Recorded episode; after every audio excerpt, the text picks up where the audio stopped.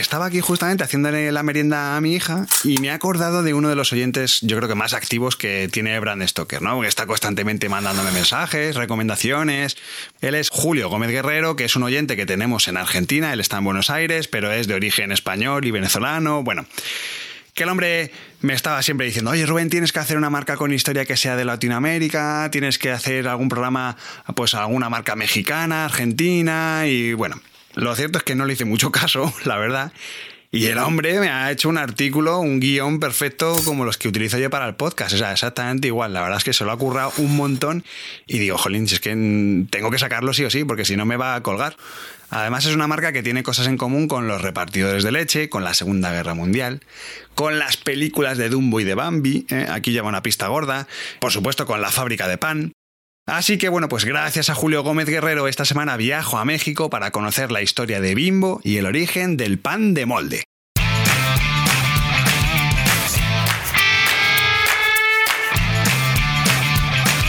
Brand Stoker con Rubén Galgo.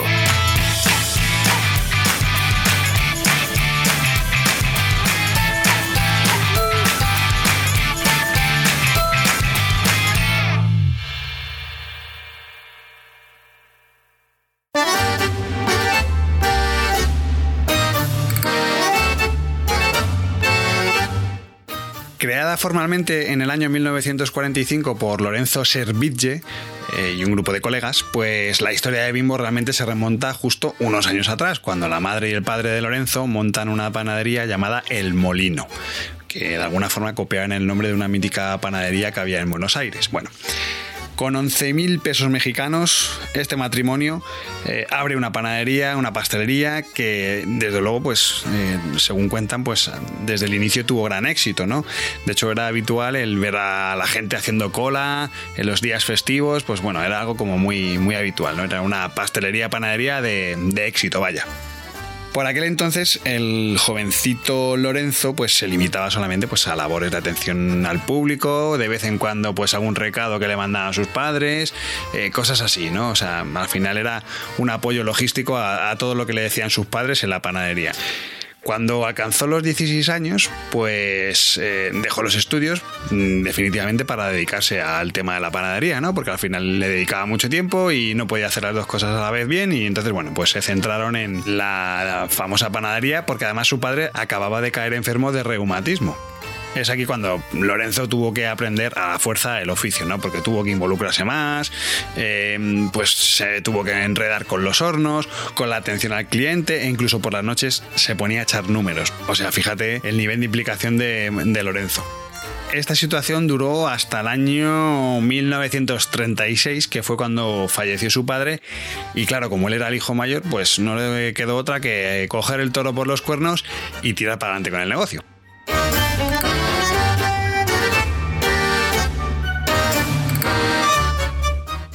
Algunos años después, ya con la Segunda Guerra Mundial en curso, Lorenzo y un amigo suyo pues ven la oportunidad de negocio. Ya te he contado muchas veces en Brand Stoker, ¿no? que las guerras pues son sinónimo de negocio, ¿no? de oportunidad. Es algo que vimos con la marca Orbea, por ejemplo. Bueno, pues José Mata, Jaime Jorba y Lorenzo Serviche, los tres, que a poca que tampoco tenían mucha experiencia laboral, ¿vale? Y tampoco tenían dinero, no tenían capital, pero sí que es verdad que tenían mucha ilusión y tenían pues mucha pasión, ¿no? Por, por esto que le gustaban. Entonces, eh, viendo ese contexto de la guerra mundial, pues deciden crear una sociedad de importación, ¿no? Una sociedad llamada Importex, que básicamente lo que traía era eh, cámaras de fotografía, básicamente, ¿no? Comercializaba con cámaras, importaba, exportaba, bueno. Mientras tanto, claro, Lorenzo seguía con su empresa familiar de toda la vida, claro. El, negocio de importación estaba yendo bastante bien, pero bueno, era un complemento bastante interesante. De hecho, eh, Importex fue bastante decisivo para el devenir de la panadería, pero bueno. Como digo, gracias a Importex introdujeron en México un horno industrial fabricado solamente en Estados Unidos que iba a revolucionar la fabricación de panes en México, así de rotundo. Los negocios no les iban mal y gracias a las ganancias que estaban obteniendo por las ventas de las cámaras y de la panadería, pues bueno, al final la compra del horno pues fue relativamente fácil, ¿vale? Lo realmente complicado en aquel momento fue el instalarlo, el ponerlo en funcionamiento, porque no tenían ni idea, pero es que no tenían ni idea no de instalarlo, es que no tenían ni idea de inglés, porque las instrucciones venían en, en inglés, en la lengua de Shakespeare, y como ninguno los conocía, pues no sabían qué hacer.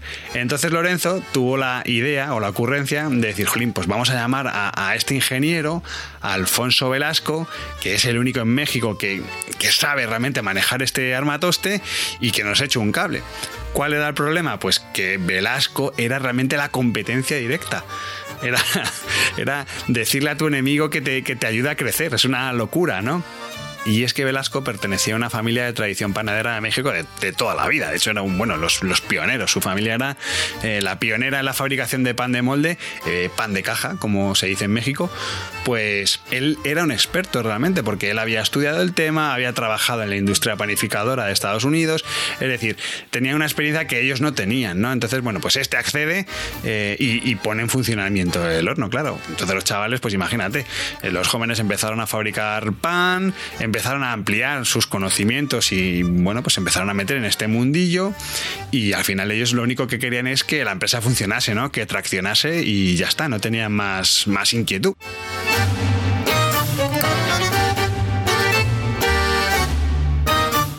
Al poco tiempo, pues quiebra Pan Ideal. Pan Ideal era la fábrica perteneciente a la familia de Alfonso Velasco, ¿vale? Pues cierran, ¿no? Porque les va mal el asunto. Entonces, bueno, como este además había aportado también con Lorenzo, que le había ayudado a instalar su horno, que le, propuso, bueno, le propuso hacer una sociedad juntos, y, así es como de alguna forma se unieron los dos mejores panaderos de, de México. Claro, hacer pan de molde en México era todo un reto porque claro, no se comercializaba este tipo de pan. Esto era una costumbre que solo se daba pues entre los europeos que vivían allí en México, pero, pero vamos, que su fabricación era mm, básicamente artesanal. O sea, fíjate si era artesanal que al principio usaban cajas de galletas para moldear la masa. O sea, con eso te lo digo todo. En fin, bueno. Que la historia cuenta que un día se encontraban haciendo pruebas de panes en el horno nuevo, andaban buscando a ver si podían hacer pan más fresco, de calidad.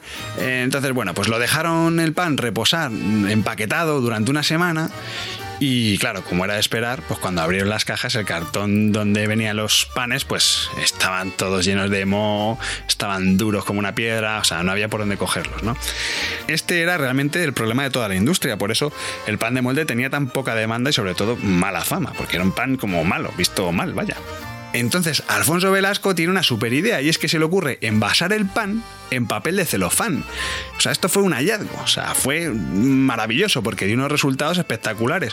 No solo resolvía el problema histórico de la industria panadera, sino que es que además suponía una ventaja competitiva abismal con el resto de las panificadoras. Claro, sabedores del gran descubrimiento que acababan de hacer, pues empiezan a buscar capital, importan más máquinas a Estados Unidos y bueno, de alguna forma planifican un crecimiento que era prometedor. En aquel momento aquello era, vamos, casi casi la gallina de los huevos de oro.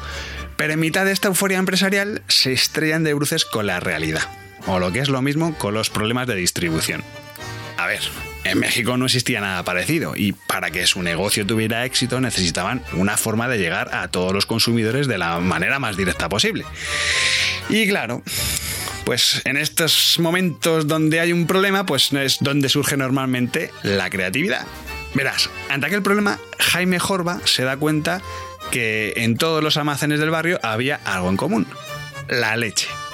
Así que deciden copiar la cadena de distribución de los repartidores lácteos. Además, deciden servir sus panes junto a los refrescos para que la gente cuando vaya a comprarlo pues también compre su pan. No son tontos. Así que bueno, esto que parece una obviedad, que hoy en nuestros días dice, pues es una estrategia de marketing que utiliza todo el mundo, en aquel momento fue toda una revolución estratégica. O sea que hay que tenerlo en cuenta.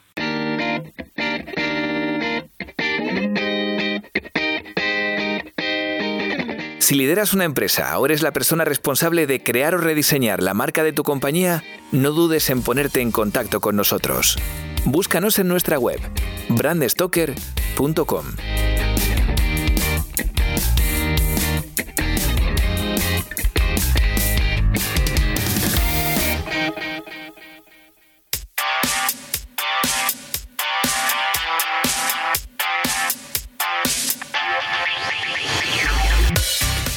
Los planes de expansión ya estaban en marcha. Tenían la maquinaria encargada a Estados Unidos, eh, un terreno en el punto de mira para lo que sería la construcción de la fábrica de Puebla, pero claro, no contaron con que Estados Unidos estaba en plena Segunda Guerra Mundial, por lo que toda su producción para empresas privadas se vio frenada porque la prioridad realmente pues era la guerra. Entonces, faltando casi un mes para el lanzamiento, en diciembre del 45, todavía no tenían las maquinarias, estaban asustadísimos. Pero justo, justo, justo a pocos días de la inauguración, eh, el mismo día antes, vaya, que cerraran la frontera, pues las recibieron. Así que bueno, pues todo salió por los pelos, ¿no? Bueno, a todo esto no te he dicho que en el año 45 Lorenzo contaba con tan solo 27 años, o sea, fíjate de lo precoz que fue este empresario. Y recuerda también que la empresa todavía se llamaba El Molino. Entonces, para dar entrada en el accionariado a sus amigos, a José María Mata, a Jaime de Sendra, a Jaime Jorba y al propio Alfonso Velasco, pues necesitaban un naming y una imagen de marca para registrarlo. Bueno, tengo que decir que como padre mm, me es muy fácil imaginar a Lorenzo viendo en bucle las películas de Disney del momento, que parece imposible que hubo un tiempo en el que Frozen no existía, pero bueno, eso es otra guerra. Las películas favoritas de su hija, Marinela, eran Bambi y Dumbo. Así que Lorenzo mezcló los dos títulos y dio origen al naming Bimbo.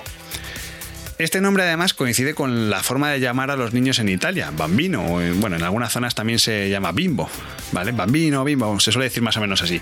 Y además es que suena muy parecida a como se dice pan en chino, que no lo voy a decir. Aunque a decir verdad son atributos denominativos que la marca descubrió mucho tiempo después, o sea que esto no, no que fue pensado, surgió y ya está. Otra curiosidad es que Marinela, además de ser el nombre de su hija, posteriormente se convertiría en la identidad verbal de una de las líneas de producto de, Bimbo y además una de las más importantes, ¿no? que es la del pan dulce. Pero si algo es representativo de la marca Bimbo es su famoso osito, que la has visto millones de veces. Bueno, pues la historia que hay detrás de este osito es de todo menos profesional. Un día Jaime Jorba recibe un crisma navideño y tiene un dibujito ahí con un oso. ¡Ay, qué gracioso! Bueno, entonces le gustó le gustó que, bueno, Anita Mata, esposa de Jaime Sendra, fue quien añadió un gorro, le puso un delantal, le metió el pan debajo del brazo y finalmente Alfonso Velasco fue quien modificó el diseño de la nariz para culminar una mascota que representaba la limpieza, la blancura, la suavidad del pan que vamos, que limpieza, blancura y suavidad seguro que te recuerdan a otro oso de otra gran marca, Mimosin. Pero bueno, otro icono de la compañía es su furgoneta de reparto, que esto sí que mola, porque además aparece ilustrada en un montón de materiales y productos de Bimbo. Resulta que esta furgoneta era de verdad, vamos, que si era de verdad, era una ambulancia, que estaba casi en ruinas, estaba destartalada y la decentaron, la arreglaron y al final, bueno, pues terminó convirtiéndose en el emblema de la marca. De hecho, si puedes meterte en nuestra página web, brandstoker.com, vas a poder ver un montón de imágenes de todo esto que te estoy contando.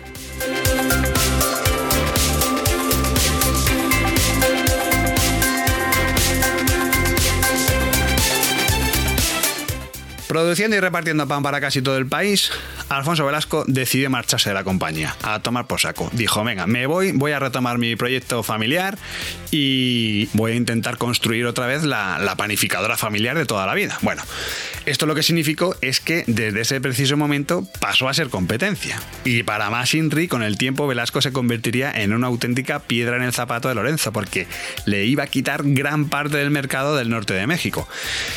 Esta situación, de hecho, llevó a Bimbo a entrar en números rojos. O sea, se asustaron bastante, bastante con, con, el tema de Alfonsito. Y como parte de la estrategia para recuperar el mercado, pues decidieron ampliar su cartera con nuevos productos.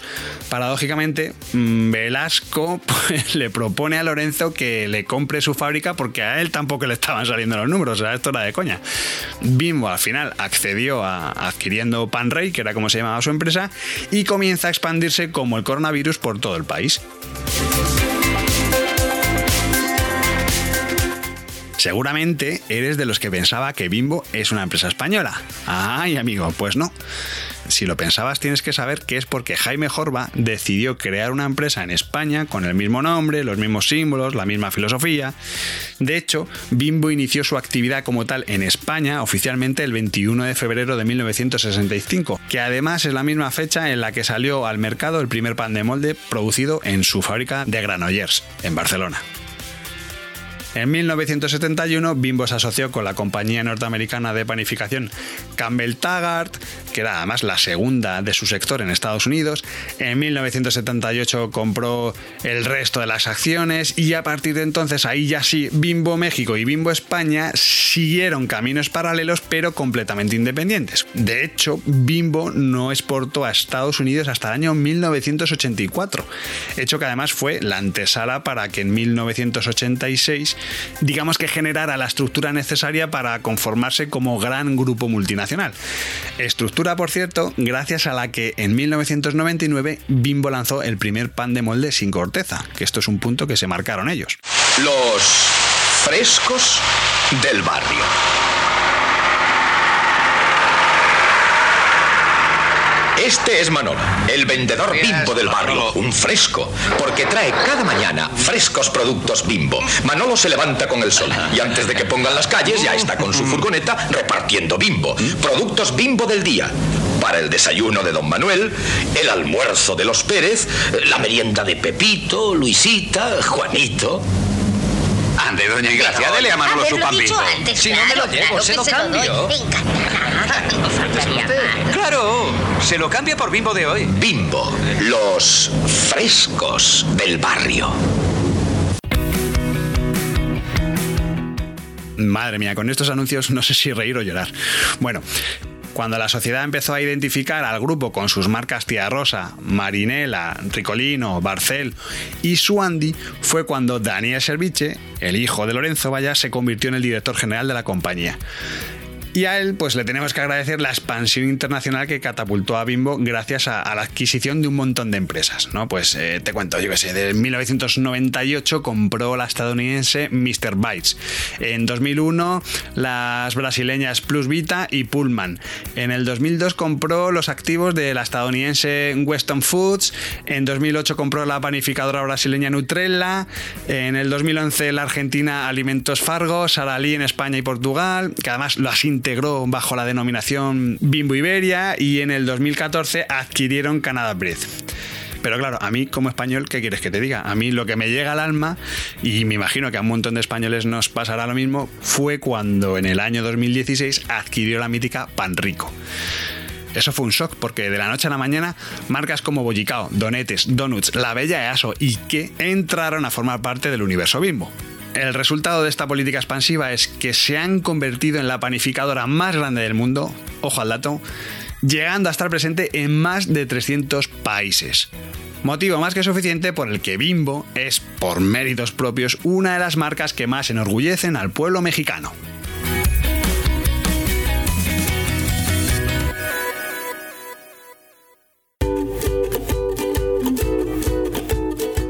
Si te ha gustado este episodio de Brand Stoker, te invito a que escuches la siguiente marca con historia en la que te voy a hablar de arcos y el origen de la navaja.